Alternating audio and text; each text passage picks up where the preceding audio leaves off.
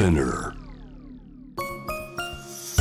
キャリコン編集長通信仕事と人生の話をゆるゆるとパワードバイミモレ第36回。ホストを務めるミモレ編集長の河原咲子です。キャリアコンサルタントの資格を生かして仕事と人生そして職業キャリアだけじゃないライフキャリアの話を誰にでも分かりやすくゆるゆるとお話しします。さて今回のテーマはリスキリングの始め方。です。というわけで今回もリスキリングにとても詳しい方をお招きしております。一般社団法人ジャパンリスキリングイニシアチブの代表理事後藤宗明さんをお招きして今回もお届けしたいと思います。よろしくお願いします。よろしくお願いします。はい。前回はですねリスキリングって実は学び直しでは全然ありませんと。個人の自助努力ではなく、まあ、自治体とか企業とか、まあ、組織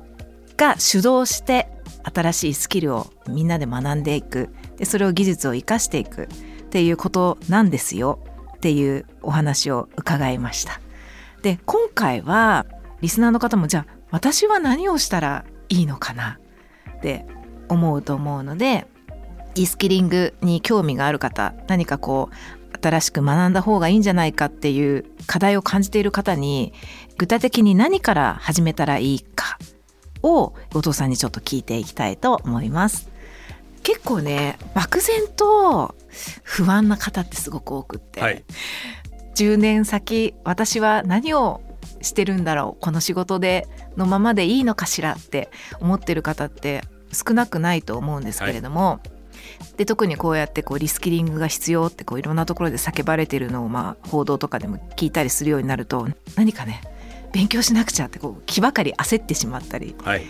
する方ってすごく多いと思います。何か学びたい新しいスキルを習得したら方がいいんじゃないかって思ってもじゃあ何をしたらいいか何から始めたらいいかってわからない方に向けて後藤さんにぜひちょっとお伺いしたいのがまず何からこう何をしたらいいかわからない不安だっていう方に向けて何からスタートしたらいいかっていうのをちょっとまずお伺いしてもよろしいでしょうか？はいまずですねじゃあなぜその不安になるのかっていうところが、理由が何かっていうのをちゃんと突き止める必要が僕は多分あると思います。はいうんでその中に今すごく私がそのいろいろご相談を受ける中えで思うのは自分の仕事がこのまま大丈夫なのかしらっていうところだと思うんですよね。うん。でその不安がなぜ出てくるかっていうとやっぱりそのリスキリングの重要性がこう語られたり、はい。AI がどんどんどんどんその仕事を自動化していくなんていう報道が出てきたりっていうのを見て、自分はこのままで大丈夫かと思うわけですよね。やっぱりここのですね最大の解決策はこれ実は僕がまさに40歳の時にやったことなん。ですけども、はいじゃあデジタルを使ってうん。どんな仕事が自動化されたり、うん。デジタルはどんなことができるのかっていうことをちゃんと知ることなんですよね。で実は僕もこれからですねどんどんどんどんこれから世の中が変化していく中にはい。めちゃめちゃ不安はあります。うん。ただ僕の場合は40歳から今リスキリングをずっとこうしてきて今この AI の分野の仕事なんかもできるようになったので、はい。もちろんこれから自分がですねビジネスパーソンとして生き残っていけるかどうかっていうのはもちろんもう生きていくのに必死なわけですね。うん。ところが一個だけ多分そういう方と僕が今違うなと思うのははい。僕は自分でリスキリングをしてきたのでは AI にできることできないことみたいなことをちゃんと理解をしているんですね。うん。であとはそういった AI とかの進化をずっと見てきているのでここからどういうふうに進化するかっていうようなことっていうのはなんとなくイメージがあるんです。う。ん。でそうすると外部環境の変化に合わせてどう自分をアップデートする必要があるかっていうのが自分の中のイメージ成功体験としてやっぱりリスキリングをしてきたのであるんですね。うんなのでまずはですねこのどんどんどんどんその自動化がこう進んでいく中で自分の仕事がどうなっていくのかみたいなことをちゃんと正しく知る。でそのためにまずはその今やはりデジタルテクノロジーの分野をですね理解するっていうことが仕事をしていく方にもう全ての方にこれから必要に僕はなってくると思うのでそこがまずできるとですね一旦その不安というのは距離を置けるようになるっていう感じになるかなっていうふうに思います。なるほど。結構難しいぞって思いました。難しいです。個人がこう自分の今いる場所でこの仕事がどうなっていくのかっていうのをまず分析するっていうことですよね今のお話で言うとね、実は不安だとおっしゃっている方の多くの方は、うんうん。今いる環境のところから自分のその外の世界とかの情報をあまり知らないで、自分の環境の中だけでその不安だっていうふうに判断をされてしまう方がすごく多いんですね。はいうん外の世界で何が起きてるのかっていうその情報収集を正しくするっていうのがんすごくですねはい実は最初に大事かなっていうふうに思います。情報収集どういう情報収集をどういう場所でしていくのがいいんですかね？まずは自分の関心がどこに向かってるのかっていうことをちゃんと正しく知るっていうのがやっぱ大事だと思うんですよね。ん。こう自分の例えばこう好き嫌いとか、はい。こう自分が今までどういうこうスキルを身につけてきたのかと。これから例えばどんな課題を解決したいのかとか、自分がどんな生き方をしたいのかっていう、そのまず自分の気持ちにまず向き合うことが大事で,、でそこの中でちょっとでも関心があることが何かあれば、まずやってみる。うん。まず例えばじゃあその分野のですねこう勉強会とかに参加をしてみる勉強とかっていうのでうん。そのとにかくまずその行動してみることが大事だと思うんです。うんうんうん。でやってみてあれ？これ自分がちょっと興味あるなと思ったけどやっぱりあんま関心ないなと思ったら次に行けばいいわけですね。ねでどんどんどんどんその僕あのやりたいことが見つからないっていう方によく言ってるのは、はい。やりたくないことを先に見つけてくださいっていつも言ってるんです。はい、やりたくないことをどんどんどんどん潰していくとうん。うん消去法で興味関心があることが狭まってくるわけですよね。うん。なのでやりたいことが見つけませんっていう方はやっぱり圧倒的に行動量が少なくてやりたくないっていうことを自分でこう気がつけていない。はい、で僕はもうやりたくないことがたくさんあるのでうん。とにかくそのやりたくないことをやらないために自分のやりたいことだけやるために今一生懸命一生懸命今頑張ってるところがあるんですけどうん。そこはですねもうとにかく自分のこう気持ちのままにですねうん。こう関心があることまたこの人から話を聞きたいっていうようなところをとにかくどんどんどんどん突き進むっていうのはすごく初歩的というか一番最初の段階でやっぱすごく大事だなっていうふうに思います。うん。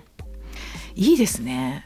多くの人は結構やりたいことが見つからないくて漠然とした不安を抱えてると思うんですけどそれって圧倒的に行動量が少ないと思うと、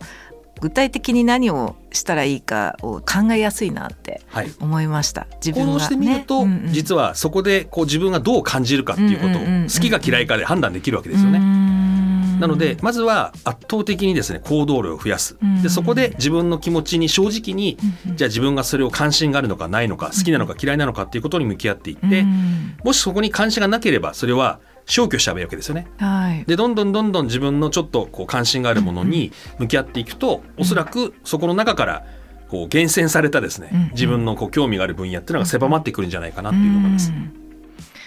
そうですね。今はね本当にちょっと検索すればちょっと探せば勉強会とかセミナーとか、い、ろいろなコミュニティにアクセスできるので心理学に興味がある気がするとかね、はい、コミュニケーションを学びたいとか。なんかこう、漠然とでも自分の興味関心があればそういうのにちょっと参加してみてちょっと違ったなとか、はい、あこういうのやっぱり好きだからもう少し詳しく知りたいとか。はい、そうやってこう深めていけると不安が和らいでいきそうというかね、はい。なんかクリアになっていけばいくほど不安は薄まっていくのかもしれないですね。はい、そのプロセスの中で、うん。あのうまくいくとですね、うん。やっぱり同じ方向に興味を持つ仲間が出てくるんですよ。でそうすはい。ると、リスキリングってなかなかやっぱりこう今個人でその自主的な取り組みとしてこうやるっていう話になっちゃってるわけですけど、ええええやっぱりそこで仲間が見つかるとですね、はい。そこで心がこう折れづらくなるというか、一緒にこの励まし合える仲間が見つかるなんていうのはやっぱすごく大事ではい。今コミュニティベーストラーニングなんて言い方もするんですけど、うん。やっぱりその学ぶにはその一人で取り組むんじゃなくて、学ぶコミュニティがいるっていううん。あの話なんかもやっぱり海外なんかでは出てますね。そうですね。学びっていうとなんかこう先生がいてテキストがあって、はい。黙々と勉強して覚えるみたいな、はい。そういうことではなくて今、はい。そうコミュニティでみんなで学ぶみたいなことになってきてるんですね。はい、うん面白いただ一人で学ぶよりも学びが深まりそうですし、はい、それを実践できる機会とかもねご縁とかも増えそうですよね。はい、はい、で学習したいことが見つかった人？見つかった人はそれを学習していく上で何か大事にした方がいいこととかぜひ後藤さんに教えていただきたいと思ったんですけれどもいかがでしょうか？これからリスキリングに取り組む方にいつもお伝えしているお話で、自分がどういう状態の時にうんその学んだ成果が出るのかっていうのを正しく把握しましょうっていう話をしてるんですね。はいでその時にさっきの話じゃないですけどやっぱりどうしても先生がいて、うん机に向かって勉強するみたいなもののトラウマがやっぱりすごく多いと思うんです。で実は新しいことを知るっていうのはいろんなこう機会においていろんなチャンスがあると思うんです。はいでその中に例えば僕の場合なんですけども、うんうん。僕はあの耳からこう学ぶっていうのがあんま得意じゃないんですね。うん。僕はあの視覚優位と聴覚優位っていうのは本の中でも書いたんですけど、は僕は視覚優位でやっぱり活字を見たり、こう動画を見たりすると記憶に定着するんですけど、はい。こう耳からですね聞いているだけだと僕はちょっとこう苦手意識があったりっていうのがあって、ええ。でやっぱりそれは自分のその学び方の得意不得意を把握するっていうことだと思うんです。例えば音が全くしないこう部屋でこう勉強するのが得意っていう方と、カフェとかでこう人がちょっといたり、雑音がしてる中の方が実は集中できるっていう。でこれは学習環境をどういう環境だと自分がこう学べるのかっていうことをちゃんと理解するっていうことがあったりとかっていうので自分がですね学んだことのパフォーマンスがどうしたら一番高く分かるのかというのをですねちゃんと正しく知る上で実はこの学習を構成する重要素っていうのを作ってはい。じゃあ例えば計画を立てるのが苦手な方はコーチをつけてコーチに計画を作ってもらえばいいわけですよね。ね自分のその学習の分野の中で得意不得意っていうのがやっぱりあるのではい。そこの学習の進め方ここを自分のちゃんと合ったものを作っていくっていうのが習慣作りにやっぱすごく重要だなっていうふうに思います。うん。まあ、人によって学び方とかはい。向いている、学べる環境が違うという話を伺ったんですけれども、年代別にもこのスキルを習得するにあたっておすすめの方法とか注意した方がいいことってありますでしょうか？特にあのミモレは40代とか50代のミドルエイジの方が読んでいる媒体なんですけれども、こういうその年代の方々がスキルを習得する上で、まあ、注意した方がいいことがあればぜひ教えていただけますでしょうか？はい。もう年齢と実はスキル習得っていうのはもう全く関係がないというのがこう前提にあって、うん。何歳からでもその新しいことを学べるっていうのはこうデータでも出てるわけなんですけども、ただやっぱりどうしてもですねこう年齢を言い訳にしてしまうようにうん。だんだんこうなってくるというのがあるかなというふうに思います。はい、でその中でですね実は経営者の方なんかとも話していても、うん。やっぱりいやーもう60歳になったから新しいことを覚えられんみたいな方もいらっしゃるわけですね。でところが例えばですね私があの今広島県のリスキリング推進委員というのをやってるんですけども、広島に行くとですねこう経営者の方々もうみんな広島トヨカープの選手のですねフルネームを全部言えるわけですね。ね自分の好きなことにはちゃんと関心が向くし記憶力もこう働くのではい、実は興味がちゃんとあるかどうか自分ごとになってるかどうかがいくつになってもですね覚えられるのか覚えられないかみたいなところがあって、例えばこう70歳80歳になってもよくわからない漢字が3つ並んでるお相撲の選手の名前とかみんなおじいちゃんおばあちゃん覚えてるわけですよね。そうすると年齢と実は記憶力とかは関係がないので、まずここでその何歳だからっていう考え方はちゃんとやめるべきだっていうのはまず前提にあります。はい、ただその中でキャリアっていうことで考えると、20代の方だったら例えばまずはちゃんとその社会人としてのそのマナーだったり、うん。社会人としてのビジネススキルの基礎を身につけるみたいなことがこうある中にですねやっぱり40代50代になってくるとその今までのその仕事の成功体験とか今までの仕事の仕方の中でこのアンラーニングをしていく部分というのがやっぱりすごく重要になってくるんじゃないかなっていうふうに思います。はい、アンラーニング。最近ね聞くことが増えたんですけど、はい、何でしょうか？初めて聞くよって方もいらっしゃると思うんですね。はい。意識的にですね、うん。今までその学んできたことや今までのその習慣その仕事のですねこう成功体験みたいなものを意識的にこう捨て去ることをアンラーニングっていうふうに言うんですね。うん。特にやっぱり今デジタル等の影響でその働き方がどんどん急速にこう変わっていく中に、うん今までのその仕事のやり方で良かったものが、はい。これからはその通じなくなるっていうことが起きてくるわけですよね。うん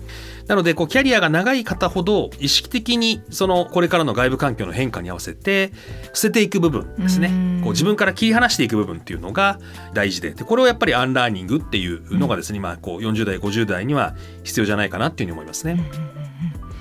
意外と捨てられなかったりしますよね。そうですね。もう長年これでやってきたからみたいな。はい。で問題はうん。それがこのまま通じるのであれば、はい。それはちゃんと自分のこう強みとしてですね、うんうんうん。持って保持すればいいわけなんですけども、そこがさっきあの情報を正しくその知ることが大事だって話もしたんですが、うんうんうんあれこれは実はもう通じないことなんじゃないのっていうことを正しくやっぱりちゃんとご自身が知るっていうことがやっぱ大事なんですよね。はい。うん。でそうするとこれはこれから生き残っていくスキルとか、これはこれから例えばもう通じなくなるスキルっていうことをちゃんとご自身で冷静に判断をするっていうことがやっぱり重要になってくるんじゃないかなっていうふうに思いますね。うんうんうん。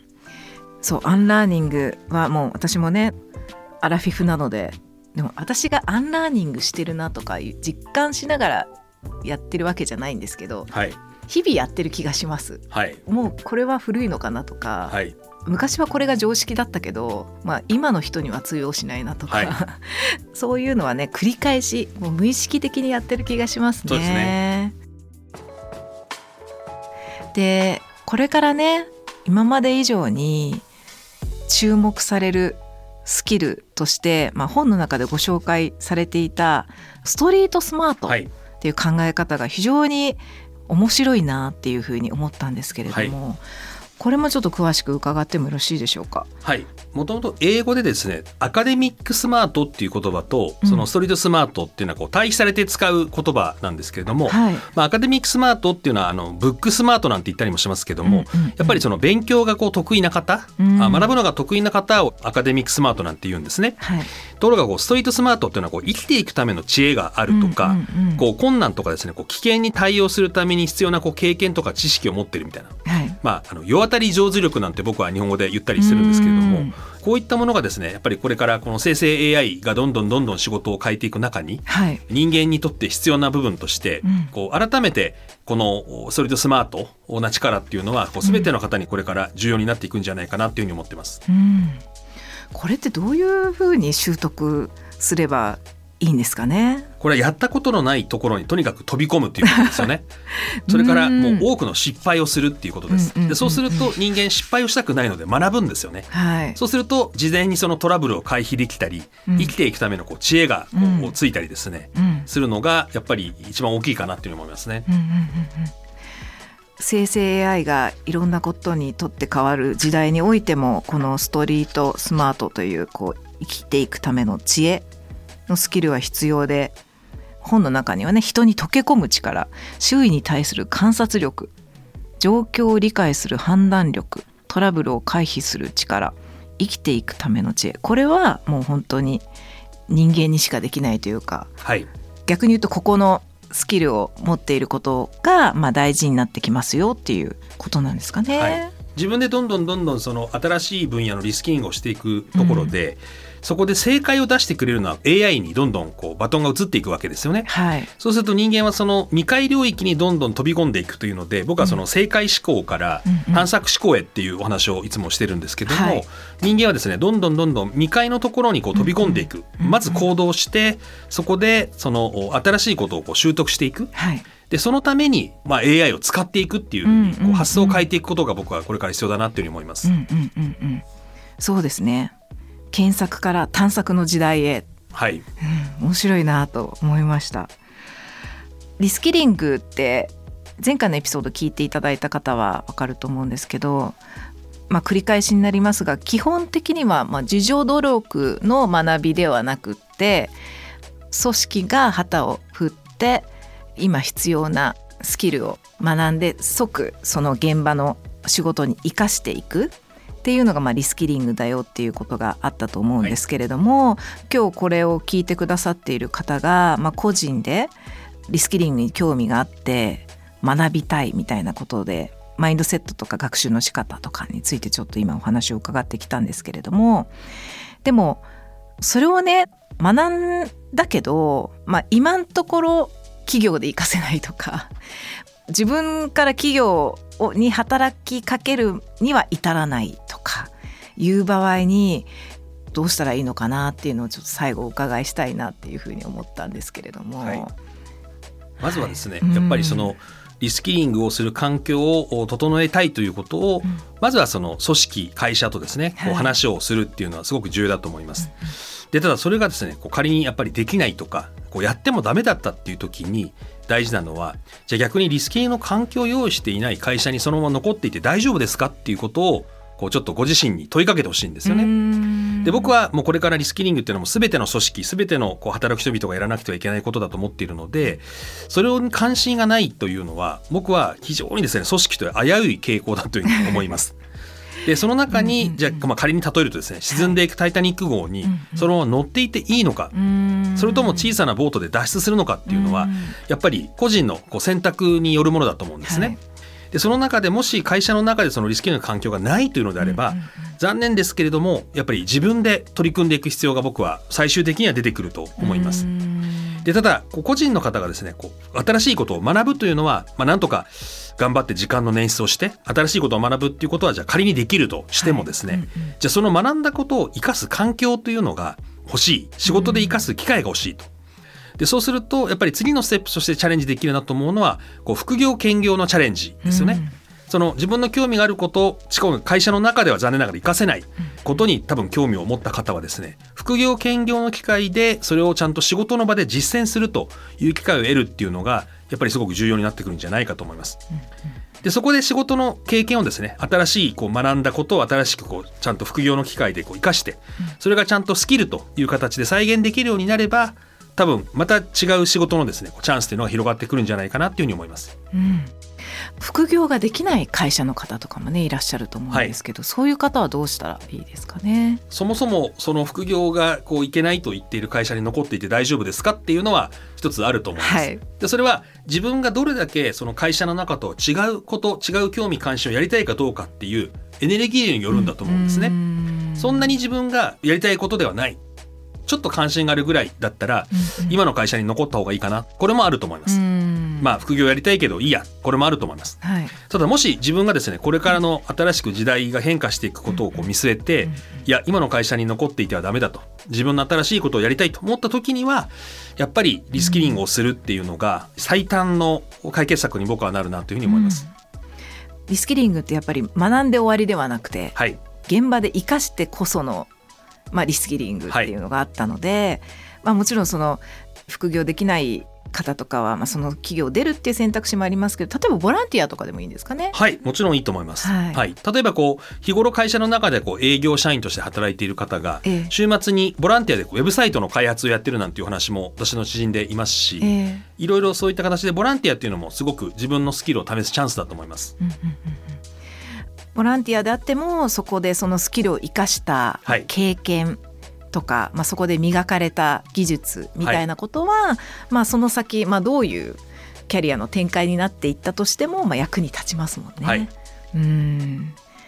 なるほど。とにかく実践が大事なんですよ。とにかく実践ですね、はい、今日すごい学んだのはそこです。やっぱり、リスキリングってイコール学びではなくて、はい。学びの先に実践あってこそ。はい、っていうことですよね、はい。それだけはこう聞いている方にね覚えていただきたいですね。今どうしても日本ではそのなんかこう学ばないとか、うん。日本人は学ばないとかなんかこうああでもないこうでもないっていう議論ばっかりしてるんですよね。はい。うんうんでところがもうそんなことを言ってる場合ではないっていう今時代のこう変化がある中に僕は今回その副題で「議論から実践へ」っていうふうに本のタイトルに入れたんですけども、それはもうとにかくまずもうやってみませんかと。はいやって自分がどう感じたかの中に新しい方向をどんどんどんどん自分でこう探索をしてうんこう軌道修正をしてその中に自分のやりたいことにこうたどり着いていくっていううんことができれば多分働く人々がそのどんどんどんどん自分で選択肢を持ってうん楽しくこう自分のキャリアを作っていけるんじゃないかなっていうふうに思います。そうですね楽しくですよね。なんかもうリスキリング大変そうとかそういうことではなくてそんなに難しく考えずにはい、あの学びの先に実践があると思って、まあ、小さな学び小さな実践からね始めていけるといいなっていうふうに思いました。はい、お話伺っていて後藤さんありがとうございました。ありがとうございました。はい。リスキリングについて気になった方はぜひ後藤さんのご著書「新しいスキルで自分の未来を作るリスキリング」えー実践編ですね青い表紙の本ぜひチェックしていただきたいと思います。後藤さん2回にわたってどうもありがとうございました。ありがとうございました。勉強になりました。キャリコン編集長通信仕事と人生の話をゆるゆるとは毎週金曜日にニューエピソードが配信されます。ミモレ、スピナーのほか Apple Podcast、Amazon Music、Spotify など主要なリスニングサービスにてお聞きいただけますフォローボタンからフォローもぜひお願いいたします。またリスナーのあなたのご感想やご質問を大募集しています。今回もリスキリングのお話でしたのでリスキリングで学んでいることやこれから学ぼうと思っていることなどを教えていただけると嬉しいです。メッセージの送信は概要欄にあるメッセージフォームのリンクからお願いします。X ではハッシュタグキャリコン編集長をつけてポストしてください。私もスタッフもメッセージを楽しみにしております。お気軽にコメントをいただけると嬉しいです。ミモレ編集長河原咲子でした。